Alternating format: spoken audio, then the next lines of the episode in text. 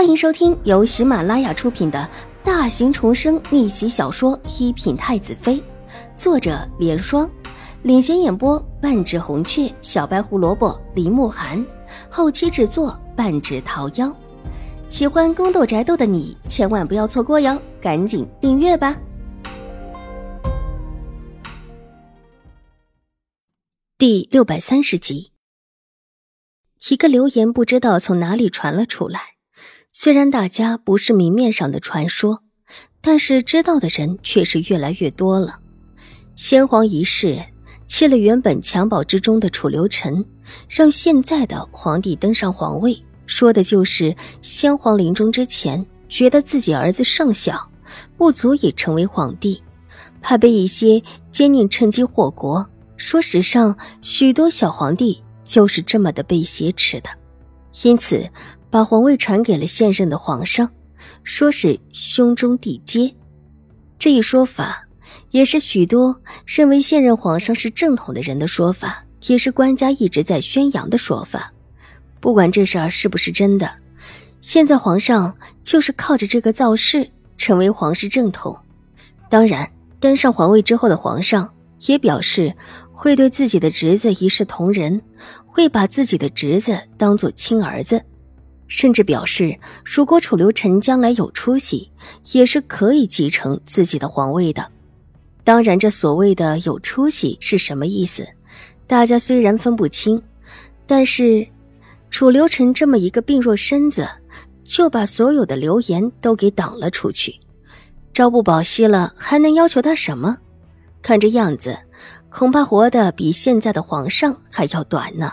这皇位是如何也不能够落到楚留臣的头上，而今这个传言不知道怎么的，居然又传了出来。这次传言的主角和楚留臣没有关系，是当今皇上以及现在的这位成王殿下。有了当今皇上接了自己大哥的皇位，那这位成王殿下似乎也是可以接皇位的，或者说这个想法也算是正统。那他暗中有一些小动作的意思就很明显了。流言传得越多，这消息便传得越快，就越有人注意这位成王殿下，都觉得这位成王殿下或者也不是那么的一心向佛。所谓的一心向佛，可能就是一块面纱。越来越多的人目光都扫向了成王府，使得这位成王殿下的处境没有以往那么的超然。这是和秦婉如原本是没有关系的，她只是宁远将军府的一位闺阁小姐，而且还是一位闺阁的小小姐。但偏偏现在这事儿七绕八绕，居然绕到了她的头上来。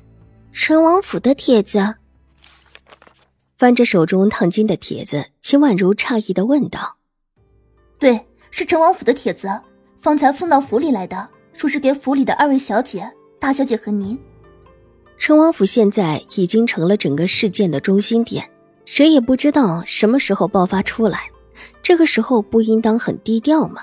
怎么就往各府送了帖子，而且还指明给各府的小姐？小姐，许多世家的贵阁千金都收到了帖子。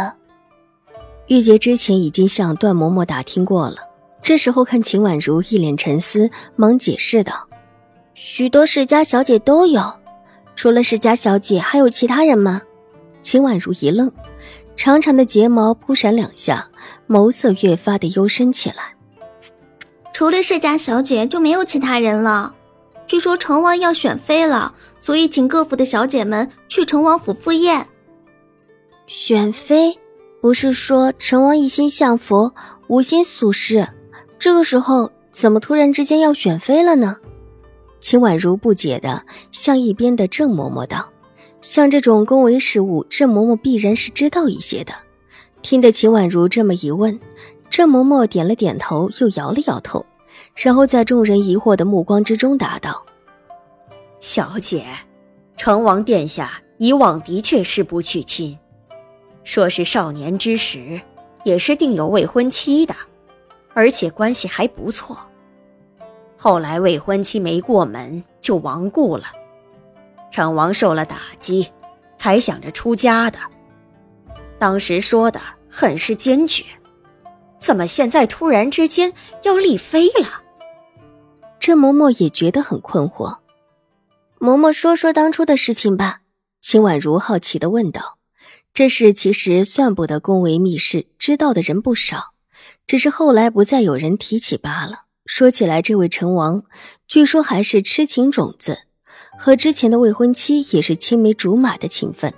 那女子一死，他当场就要闹着出家。这是后来还是被先皇给压制了下去，之后便再无心选妃之事。太后娘娘和皇后娘娘一再的表示过。”要让他选妃，拉住他，免得他真的一个想不开出了家。想不到这么多年没有成效，现在在这种情况之下，突然之间就有这么一个说法，倒是让所有人都很意外。比起那几位皇子，的确最该选妃的是这位成王殿下才是。嬷嬷觉得，为什么会在这个时候选妃，而且还真的实施了？听完郑嬷嬷的诉说，秦婉如诧异道：“这时候，不管这位成王殿下是不是真的对皇位有什么想法，不是应当低调行事吗？这个时候这么高调的选妃是何用意呢？”老奴不知道成王殿下为什么会在这个时候选妃，可能是宫里太后娘娘的意思吧。郑嬷嬷犹豫了一下。太后娘娘这么多年，难道不是一直是这个意思吗？秦婉如对宫里人不熟悉，觉得郑嬷嬷这话她也听不懂。太后娘娘的确也是一直要成王选妃的，但成王一直没同意。但这次出了这样的事情，或者对于成王选妃的事情，也是一个转机。郑嬷嬷一时之间也想不出是什么原因，只能含糊的对着秦婉如道。秦婉如沉默下来，好半晌，突然问道：“郑嬷嬷，我可以不去吗？”这是怎么看都透着一股子不同寻常。秦婉如实在不想在这个时候卷进风口浪尖去。成王选妃虽然请得多，但不一定全部会去吧。更何况，还是自己这种岁数实在小了一点的世家小姐，连大小姐都要去的，二小姐恐怕不去还不行。郑嬷嬷想了想，眉头紧紧皱起，这事透着几分玄乎。秦婉如却是心头一动，秦玉茹和狄言的亲事早已经定下，更何况还在京城之中闹得沸沸扬扬，成王不当选他，也不可能选他。那为什么他也能够拿到帖子？之前几位皇子选妃的时候，秦玉茹这种已经定了亲的是没有帖子的。再说自己，自己的年岁实在是小了一些。对于成王来说，他的年纪配的最起码应当是十五、十六岁风华正茂的小姐。自己这个年岁去了，似乎也只是点个头，凑份热闹罢了。那为什么也要把自己这样的请去呢？大姐和我去了，其实和没去是一个样的吧？心里疑惑，嘴里不由得吐了出来。玉姐和清月，你看看我，我看看你，一时间没有听明白他话中的意思，但郑嬷嬷却是懂了，蓦的眼睛一亮。Hello，大家好，本书是粉丝福利，也就是全免费的慢更版。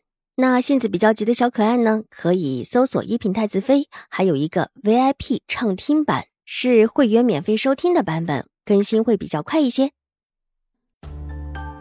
本集播讲完毕，下集更精彩，千万不要错过哟。